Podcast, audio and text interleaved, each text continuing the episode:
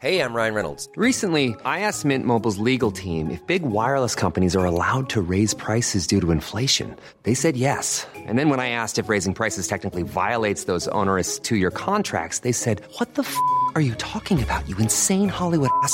So to recap, we're cutting the price of Mint Unlimited from $30 a month to just $15 a month. Give it a try at mintmobile.com slash switch. $45 upfront for three months plus taxes and fees. Promo for new customers for limited time. Unlimited more than 40 gigabytes per month. Slows. Full terms at mintmobile.com.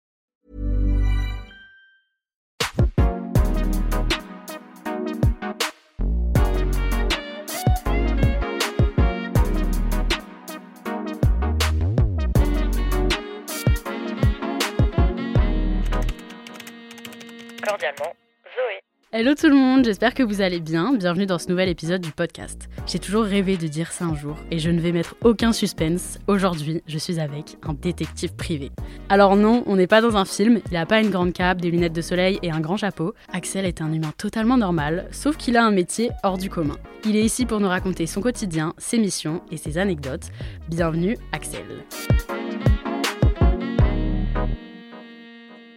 Bonjour Zoé. Ça va? Très bien, je te remercie. Euh, Est-ce que tu peux te présenter et nous dire qui tu es, qu'est-ce que tu fais dans la vie? Bien sûr, je m'appelle Axel Bro, j'ai 24 ans et je suis détective privé. Et du coup, en quoi consiste ton métier? Alors oui, c'est un métier un petit peu euh, qui a beaucoup de préjugés. Euh, notre mission principale est de défendre les intérêts de nos clients devant les tribunaux et en justice, et puis réparer les préjudices qu'ils ont subis ou peuvent subir. Donc on va aussi bien travailler pour des particuliers dans le cadre d'affaires familiales euh, et conjugales, pour des divorces, pour des prestations compensatoires, des révisions de pension alimentaire, euh, pour des gardes d'enfants, pour des recherches de personnes, pour des recherches d'adresses, des recherches de débiteurs. Euh, c'est quelque chose de très varié. de. Et également euh, pour les particuliers de plus en plus, qui nous font de plus en plus confiance dans le cadre d'arrêt maladie abusive, de concurrence déloyale euh, ou de vol en entreprise. Donc les professionnels du droit, les avocats, etc. nous font également de plus en plus confiance. C'est ce qui est très intéressant, c'est que là, il y a une énorme plage d'intervention. Donc on ne s'ennuie jamais, ce n'est jamais la même chose. Et t'en as fait, t'as fait quoi pour arriver à être détective privé? C'est quoi ton parcours Alors, dans professionnel mon cas, c'est un petit peu particulier. J'ai ça dans les gènes et dans le sang, puisque mon papa est également détective privé sur Tours. C'est de famille. Voilà, exactement. Donc je suis baigné dedans depuis que je suis tout petit. Euh, j'ai fait une formation NDRC euh, avec lui en alternance. Je m'occupais de la partie commerciale du métier, les devis, les factures, euh, la com, etc. Donc je- forcément, je, je suis rentré dans le cœur du métier. Ça m'a énormément plu. J'avais envie d'en savoir plus, donc je me suis renseigné comment faire ce métier. Euh, il existe quatre écoles en France, euh, une à Paris, une à Melun, une à Nîmes et une à Montpellier euh, qui nous permettent d'obtenir un, diplôme à la fin, si on réussit l'examen, et qui nous permettent de demander les agréments et autorisations d'exercer. Et donc après, j'ai fait une petite étude de marché, savoir où est-ce que je pouvais m'installer. Et puis à la suite de, donc, de cette formation qui a duré un an, j'ai pu ouvrir mon agence et ça marche très bien et j'aime ce que je fais. Et là, ça fait combien de temps que tu fais ça Donc ça fait depuis le 1er janvier 2022 Ok. que j'ai ouvert mon agence et je suis euh, dans ce milieu-là depuis euh, 2018, on va dire. Ok. Comment est-ce que les gens ils te trouvent? Parce que, enfin, déjà il faut avoir un- quelque chose à vouloir savoir pour trouver un détective privé. Comment ils font? Ils viennent te voir? Est-ce que c'est un monde un peu secret où c'est galère de trouver? Où faut avoir des contacts? Comment ça se passe? Alors oui, c'est un peu ce qu'on peut penser, mais non. Euh, déjà, nos clients en général, on les a qu'une fois. On fidélise pas notre clientèle, c'est pas l'objectif. J'espère pour eux Voilà, aussi. bah oui, bien sûr. Et puis, on est souvent leur dernier recours. Euh, donc, ils peuvent hésiter à nous appeler parce que notre métier est très méconnu, comme tu le dis, euh, et plein de clichés. Donc, comme tout métier, euh, de plus en plus, les recherches se font sur Internet. Euh, on a besoin d'un plombier, on va écrire plombier euh, Paris, euh, plombier Le Mans, plombier Marseille, etc. Donc moi, on écrit détective privé Le Mans et l'objectif c'est d'avoir un bon site internet le mieux référencé possible et le plus efficace, sortir le plus haut possible pour eh bien, attirer le, le plus de monde possible. Après, il y a forcément du bouche à oreille également. Euh, et puis on se fait connaître, euh, on se fait un réseau auprès des avocats. Euh, Lorsqu'on fait du bon boulot, ben, on, on est récompensé derrière. Les avocats nous font de plus en plus confiance, comme je te le disais. Et puis également, il y a une partie sous-traitance dans notre profession. Donc les confrères peuvent nous appeler s'ils ont besoin de nous dans notre secteur. Et c'est quoi la mission pour laquelle tu es le plus sollicité? Le type de, de recherche c'est très varié. Euh, moi, je fais beaucoup d'affaires familiales, euh, forcément de l'adultère, euh, mais beaucoup pour les gardes d'enfants, les prestations compensatoires. Comme je te disais, toutes les missions que je t'ai évoquées tout à l'heure. Euh, après, on travaille de plus en plus avec les entreprises. Je dirais 60% particuliers, 40% entreprises. On fait beaucoup de concurrence déloyale, etc. Toi, ta journée type, qu'est-ce que c'est? Comment ça se passe une mission? Combien de temps ça te prend? Est-ce que tu es mobile Est-ce que tu es chez toi? Comment ça se passe? Alors, il n'y a pas de journée type. Chaque jour est différent, c'est ça qui est bien. Je me lève le matin, je ne sais pas ce que je vais faire euh, de ma journée. Tu Euh, seras le soir. voilà. Euh, souvent, on dit qu'on sait d'où on part, mais jamais d'où l'on vient. Mhm. Euh, il n'y a pas très longtemps, je suis parti de Tours un matin et je me suis retrouvé sur le Corsica Ferries le soir. Ok. Donc, j'ai fait euh, 900 ou 1000 bornes dans la, dans la journée. Parce que tu devais suivre. Voilà, en, dans le cas d'une filature. Euh, pour euh, les assurances, on travaille également pour les assurances, euh, dans le cadre de fraude à l'assurance. Donc il n'y a pas vraiment de journée type. Bah forcément, on a une partie commerciale, une partie com, une partie administrative, comme tout chef d'entreprise, on a avant tout des chefs d'entreprise. Et puis après, bah, il y a la partie terrain que moi j'adore. Euh, parce qu'on a cette adrénaline-là Mhm. qu'on retrouve nulle part, je pense. Et je suis vraiment passionné par ce métier et j'espère que je pourrai faire euh, ce métier très longtemps. Et justement, sur la partie terrain, c'est quoi la mission qui t'a demandé le plus de temps et le, la, pas la plus compliquée, mais celle où tu as dû vraiment donner de toi? Alors en termes de- en termes d'intensité, il y avait une mission qui a duré euh, plus d'une dizaine de jours, je crois, non-stop, donc du 15 heures par jour, 7h, 22h à peu près, ou même plus tard, quelques soirs. Euh, donc physiquement et mentalement surtout, c'est très éprouvant, parce qu'on est très concentré tout le temps, il faut pas perdre la cible de vue. Euh, des fois, on, on est les yeux rivés sur une porte pendant 10 heures, et il suffit de 10 secondes d'inattention pour que, pour que l'on, notre journée soit gâchée. Mm. Euh, donc ça, c'était très éprouvant, il s'est passé plein de choses. Euh, en termes d'émotion, je dirais, euh, c'était pour un, un sportif de haut niveau que, que je voyais à la télé quand j'étais plus petit. Euh, donc ça, c'était une mission géniale parce qu'il s'est passé également plein de choses. Et en termes de durée, il y a des missions qui peuvent durer plusieurs mois euh, parce qu'on a besoin de prouver une certaine récurrence dans certains domaines. Euh, et euh, bah, là, on, on devait prouver cette récurrence, mais il faut faire très attention parce que chaque mission qu'on reçoit doit être euh, encadrée par un cadre juridique. Mais par exemple, tu peux, si moi je te dis, ah, ou n'importe qui te dit, ah, je soupçonne une adultère, genre euh, tu vas suivre la personne et regarder après euh, en déduire si c'est vrai ou pas et le dire à la cliente. euh. Alors, c'est l'idée. Après, avant toute chose, euh, nous, en tant que professionnels, on doit bah, encadrer notre demande par un Mm. cadre juridique, comme je te le disais. oui, ça euh, peut pas être. voilà. Notre- peut y avoir des fous aussi. Non, non, voilà, c'est ça. Mm. On a une profession qui est très réglementée par le CNAPS, qui est un établissement sous tutelle du ministère de l'Intérieur. Euh, qui encadre et régit notre profession. Euh, on ne peut pas faire n'importe quoi, n'importe comment, et heureusement, parce que des fois, on reçoit des demandes un peu farfelues. Ah ouais. Euh, Est-ce qu'on peut espionner le téléphone de quelqu'un? Est-ce que on peut mettre un, un traceur GPS sous sa voiture? Plein de choses comme ça. Donc non, on n'a pas le droit. Il faut respecter la vie privée des gens avant Mm. tout. Euh, donc il faut, en fonction de la mission que l'on reçoit, on- à nous, en tant que professionnels, d'estimer si on a le droit de le faire, comment le faire et quelles preuves on pourra apporter en justice. Et on peut discuter de tout ça avec les avocats qui nous aident également. Ok. Et c'est quoi le- justement une situation où tu t'es un peu cocasse, un truc un peu drôle qui t'est arrivé Parce que j'imagine que tu dois vivre des choses un peu euh, Bien sûr, hors bah, du commun. J'en, vis beaucoup des choses un petit peu hors du commun. Euh, j'en, ai- j'en aurais plein à raconter. Euh, je pense tout de suite à une fois, c'était un petit peu un cliché, euh, où je me suis retrouvé dans un club échangiste. Ah bon? Euh, donc ça, c'était un petit bon, c'était drôle, oui et non, parce que bah, on se met à la place du client, on est, on est là pour, pour le défendre, donc euh, il faut l'annoncer au client également derrière. Donc Mm. c'est pas évident parce qu'on est un petit peu leur psychologue aussi. Euh, après, il y a plein de fois où c'était très intéressant parce que c'était dans des événements sportifs, par exemple, dans des lieux un petit peu plus chics. On peut se retrouver également en pleine campagne, en pleine cambrousse. Euh, on peut se retrouver en bord de mer, on peut se retrouver vraiment partout, là où la cible nous emmène. Donc on ne peut pas prévoir à l'avance, on doit être prêt à tout.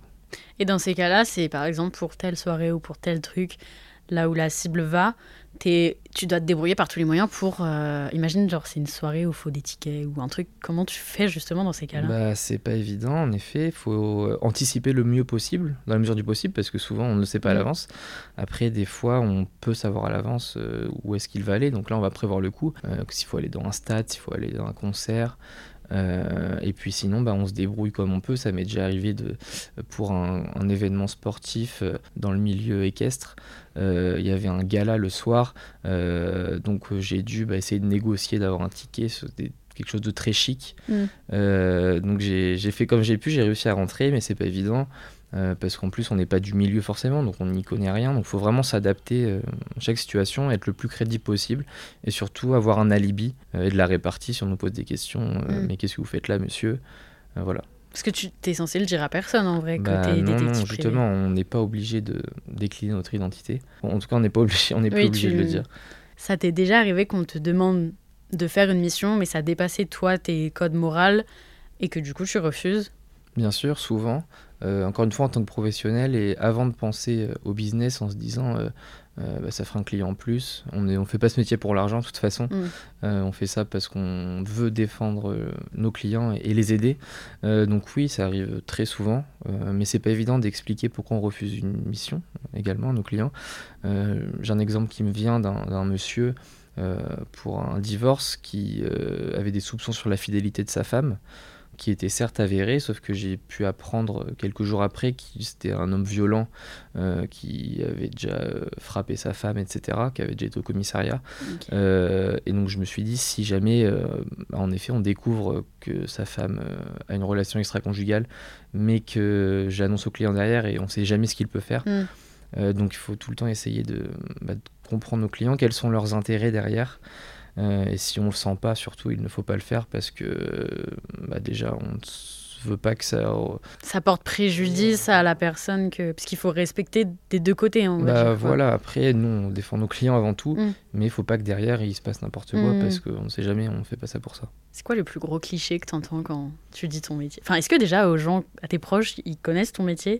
Mes proches, oui, maintenant forcément, euh, mais dès que je vais euh, des nouvelles personnes, je vais en soirée comme le week-end dernier, euh, il y avait pas mal de monde et euh, bah, au moins, sans, sans exagérer, au moins 10 personnes sont venues me voir. Euh, mais qu'est-ce que tu fais comme métier, etc. Enfin, on discutait Mhm. normalement. Et puis, bah, quand moi j'annonce ça, bah, après, euh, ça fuse de questions derrière. Ouais, Donc quand je suis avec mes amis proches qui connaissent par cœur toutes mes histoires, bah, j'en ai marre pour eux parce qu'ils doivent tout le temps entendre la même chose. Donc euh, même moi, je veux pas trop raconter non plus parce que euh, j'ai envie de parler d'autres choses. hein, je- voilà. Mais, euh, mais oui, il y a beaucoup de clichés, euh, bah, notamment est-ce qu'on peut espionner les téléphones, etc. etc.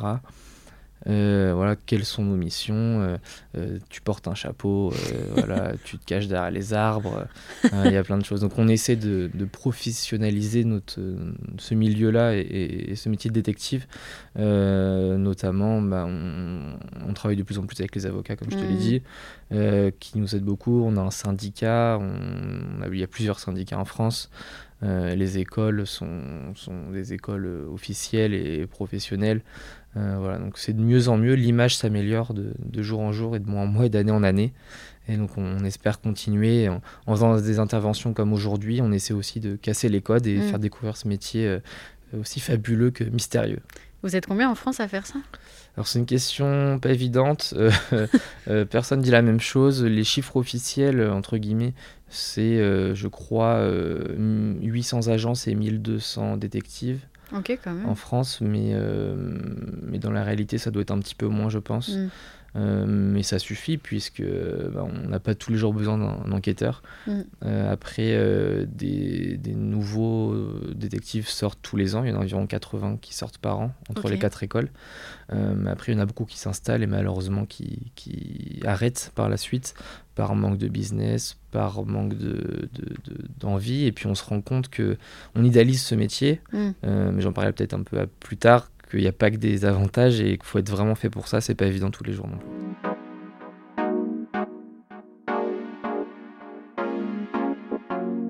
C'est quoi selon toi les, les qualités principales à avoir pour être un bon détective privé? Alors j'ai envie de dire, il en faut pas mal. Il faut avant tout être euh, très discret euh, et très patient. Euh, on peut attendre des fois plus de 10 heures, 15 heures dans la voiture sans bouger. Hmm. et puis fixer une porte et louper la cible parce qu'on reçoit un message. donc il faut avoir un bon sens de l'observation, de l'analyse. Euh, il, faut, euh, il faut prendre des initiatives euh, et puis s'adapter à chaque situation. C'est jamais pareil. Il faut avoir plusieurs vêtements sur soi. On a toujours un sac opérationnel sur nous, donc avec, avec un, des lunettes de soleil, avec un chapeau, une casquette, avec une veste de rechange. Pendant le Covid, on pouvait mettre un masque, plusieurs masques de couleurs différentes.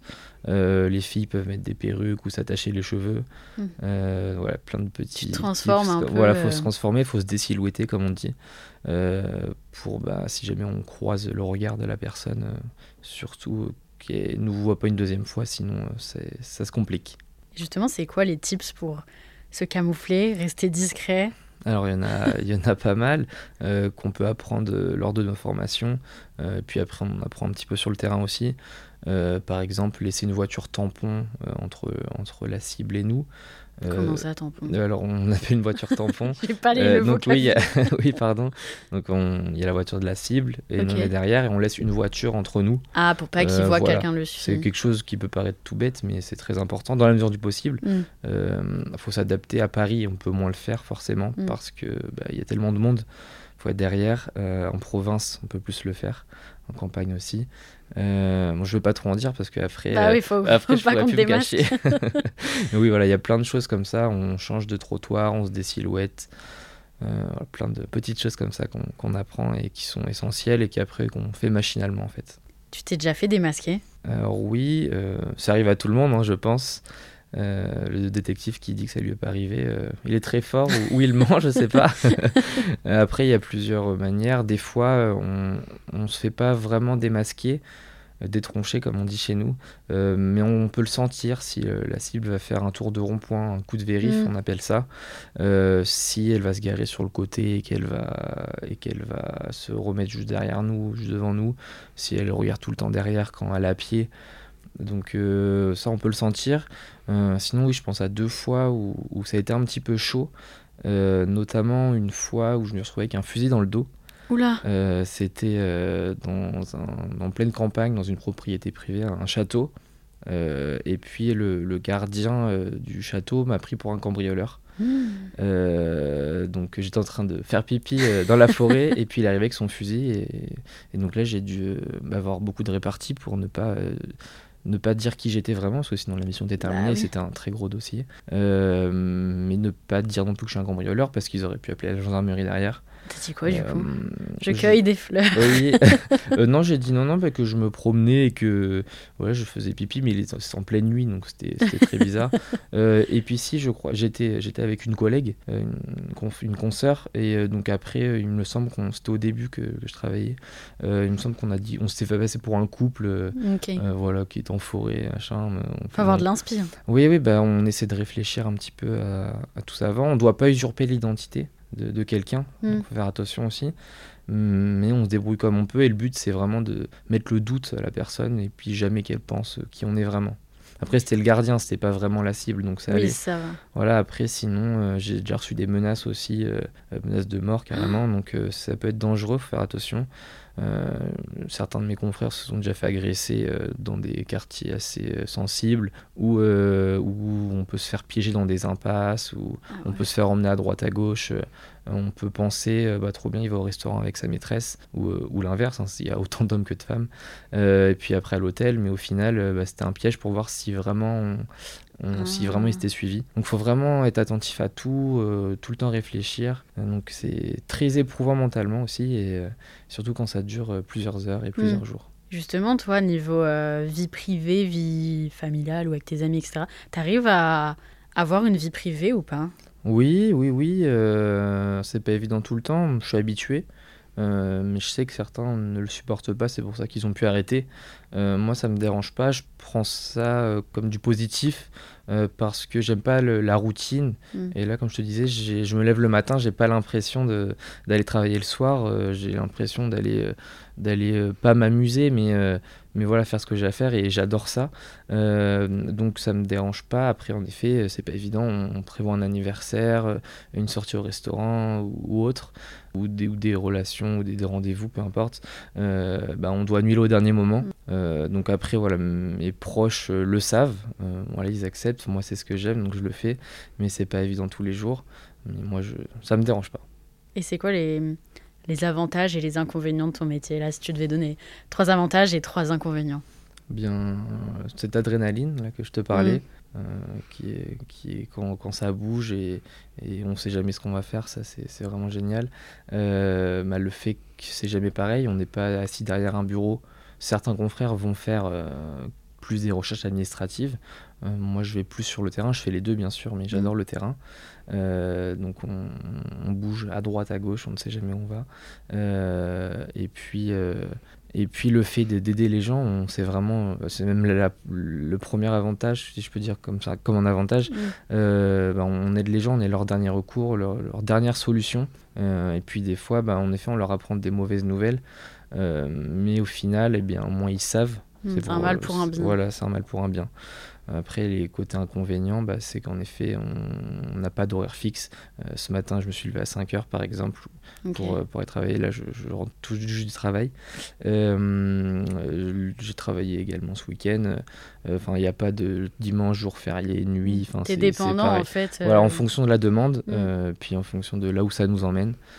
Donc ça, faut être prêt pour ça, faut être prêt à, à rester dans sa voiture très longtemps, avoir toujours un, un sabre brosse à dents dans le coffre et, puis un caleçon de rechange parce que ça peut nous servir. T'as toujours ta petite valise de prête et si jamais tu pars. euh, c'est quoi l'endroit où t'es le parti le, le plus long Enfin, le moment où tu. C'était vraiment de A à Z, genre quand t'es allé sur le Corsica. Bah oui, c'était oui, ça, ça, le ça, truc quand le même, c'était euh, loin, je m'attendais pas. Ça- on, fuck? on- on devait rester, euh, on devait rester, euh, voilà, dans la périphérie de Tours. Et puis euh, on, a- on, a par- on est parti, on est parti, on roulait, on roulait. Euh, et puis euh, c'était pendant la Coupe du Monde de rugby en plus, je me rappelle. Et euh, on, on roulait, on roulait, et puis on, savait que la cible aimait bien le, le rugby, était fan de rugby. Donc on s'est dit, bah trop bien, on va aller voir le match à Marseille. Il y avait France, je sais plus quoi ce jour-là. Et, et puis au final, non, bah, on continue, on continuait, on s'arrêtait à des endroits, on savait vraiment pas où on allait, donc on était deux, on pouvait alterner, parce que tu imagines, sur une si longue Ouais. distance, c'est pas évident. Euh, donc on, on alternait, on changeait de voiture. On- souvent, il y a également une voiture et une moto, D'accord. euh, en fonction de la topographie des lieux. On Mm. s'adapte tout le temps. Et du coup, là, vous étiez deux, donc ça t'arrive aussi de collaborer avec euh, d'autres Voilà, collègues. euh, Voilà. Dans, dans ce milieu-là, il y a très peu de salariés, il y en a, mais très peu. Euh, un petit peu tout le monde est à son compte. Euh, et donc après, bah, on- quand on a besoin d'être plusieurs sur une mission ou qu'on a une mission un peu plus loin, bah, on, on peut sous-traiter ou se faire sous-traiter. Euh, puis c'est toujours sympa de travailler avec quelqu'un. Mm. Euh, déjà, ça passe plus vite, on va pas Ouais. se le cacher. Puis on apprend toujours d'être avec du monde. Et puis voilà, on, on- crée des relations. puis on peut apprendre des tips de quelqu'un, etc. On échange tout le temps. Donc c'est cool. Et puis euh, voilà, on- ça nous fait des petits voyages. mm, J'ai pas eu l'occasion d'aller à l'étranger, moi encore. Euh, mais je sais que j'ai beaucoup de confrères qui sont partis euh, un peu partout, Mm. que ce soit en Espagne, au Maghreb ou même à l'autre bout du monde, au Brésil. Enfin voilà, il y en a, on peut aller partout en fait. Ouais, c'est bien. Il y a plus une sorte d'entraide entre vous Oui, oui, que bien sûr. on n'est pas, on pas des concurrents, on est vraiment des confrères. Mm. C'est ça qui est bien. Parce que chacun a sa petite spécialité, j'imagine. Oui, euh. voilà, voilà. Par exemple, euh, donc moi je suis généraliste, hein, euh, mais certains sont spécialisés dans les assurances. D'accord. Euh, mon père est spécialisé dans les recherches de données sous X. Certains confrères sont spécialisés dans les sectes, les dérives sectaires. ok. Euh, Enfin voilà, il y a un peu toute, toute spécialité. D'autres font plus de dossiers pour les entreprises, les chefs d'entreprise, d'autres plus pour les particuliers. Chacun fait ce qu'il aime, ce qu'il a comme travail également. Et puis après, bah, si, on, si on est bon, on, on peut avoir du boulot et, et rester dans ce milieu. Et niveau euh, business, comment tu calcules tes prix? Parce que justement, c'est des missions qui peuvent durer euh, de un jour à euh, un mois. Tu annonces avant un prix à tes clients ou tu leur dis, bon, bah, Ça dépend de ce que je trouve, quoi? Bah oui, c'est pas évident. Euh, avec la jeune expérience que je peux avoir, euh, je commence à, à savoir, euh, à estimer les besoins de la mission et les difficultés qu'on va rencontrer. Euh, donc personnellement, chacun a sa méthode de travailler. Euh, mais moi, je propose différents forfaits, des forfaits de, de 10 heures, de 20 heures, de 30 heures, de 40 heures, euh, qu'on estime en- toujours en toute transparence avec le client. Euh, et on, on en discute tous les deux, savoir en fonction de son budget, bien sûr, et de ce qu'il veut obtenir. Et puis euh, bah, après, c'est à lui, c'est lui qui a le dernier mot, bien sûr. Mm. Mais euh, on, on discute de tout cela, et puis, euh, et puis, et puis voilà. Et tu dirais qu'il faut vraiment. Enfin, comme tu disais, il faut pas faire ça pour l'argent. C'est d'abord une passion. Voilà. Et c'est pas. euh, Oui, c'est c'est- si t'aimes, tu continueras et tu seras un bon Ah détective ouais, privé. oui, non, mais- non, faut pas faire ce métier pour l'argent, surtout pas, euh, parce que je pense que c'est pas viable sur le long terme. Euh, mais on, on fait ça bah, pour aider nos clients, et puis les défendre, comme j'ai pu te le dire. Mm. Et si quelqu'un là nous écoute et ça lui vient de devenir envie de devenir comme toi détective privé, qu'est-ce que tu lui dirais Est-ce que ouais, qu'est-ce que tu aurais comme conseil à donner à quelqu'un qui veut faire ton métier? De bien y réfléchir. Euh, en effet, ça fait rêver, euh, parce qu'on peut penser que c'est comme dans les films, euh, qu'il y a certains moments, mais très peu qui peuvent être comme dans les films. Euh, mais sinon, pas du tout. On va passer 90% du temps à attendre dans la voiture. Mm. Euh, donc ça, faut en être conscient. Euh, Il y a beaucoup de- d'administratifs. Quand, on est chef d'entreprise, de toute façon, la comptabilité, euh, la com, etc. Il faut être prêt à faire cela. Faut être prêt à travailler seul, même si on travaille euh, avec des confrères, on est quasiment la plupart du temps seul. Euh, donc faut pas avoir peur de la solitude. Euh, et puis faut être, faut être inventif, faut, faut, faut savoir prendre des initiatives, euh, inventer des choses. Mais une fois qu'on sait qu'on est fait pour ça et qu'on a essayé, bah, c'est génial. C'est un métier extraordinaire que moi je prends ça vraiment comme une chance de, de me lever le matin et de pas avoir l'impression d'aller travailler. Voilà, voilà, faut être quelqu'un de très humain, aimer les gens, on dit souvent ça, euh, être, pr- être compréhensif auprès d'eux, les écouter, euh, les écouter et puis savoir rebondir, mais bien sûr tout en se protégeant parce que des fois on entend des histoires euh, très compliquées, on entend la souffrance des gens, donc il faut savoir se protéger. Parce que si on se met vraiment trop à leur place, ben en plus on va être moins efficace, on va se faire du mal nous-mêmes, et puis on va pas avoir de résultat. Donc faut se faire une petite carapace, mais euh, pas trop épaisse pour pouvoir euh, euh, bah, encaisser ce qu'ils ont à nous dire et savoir rebondir. Ok, et ben merci beaucoup Axel Bah, merci beaucoup pour ton accueil. d'être venu dans mon podcast. J'espère que ça vous aura plu à vous qui nous écoutez. C'était hyper intéressant en tout cas. D'en apprendre plus. Je suis très contente. Euh, ben, je te souhaite plein de missions, plein de réussites, de ne jamais te faire euh, démasquer. et, puis, euh, et puis voilà, vous qui nous écoutez, je vous donne rendez-vous euh, mardi prochain pour un nouvel épisode. Cordialement, Zoé.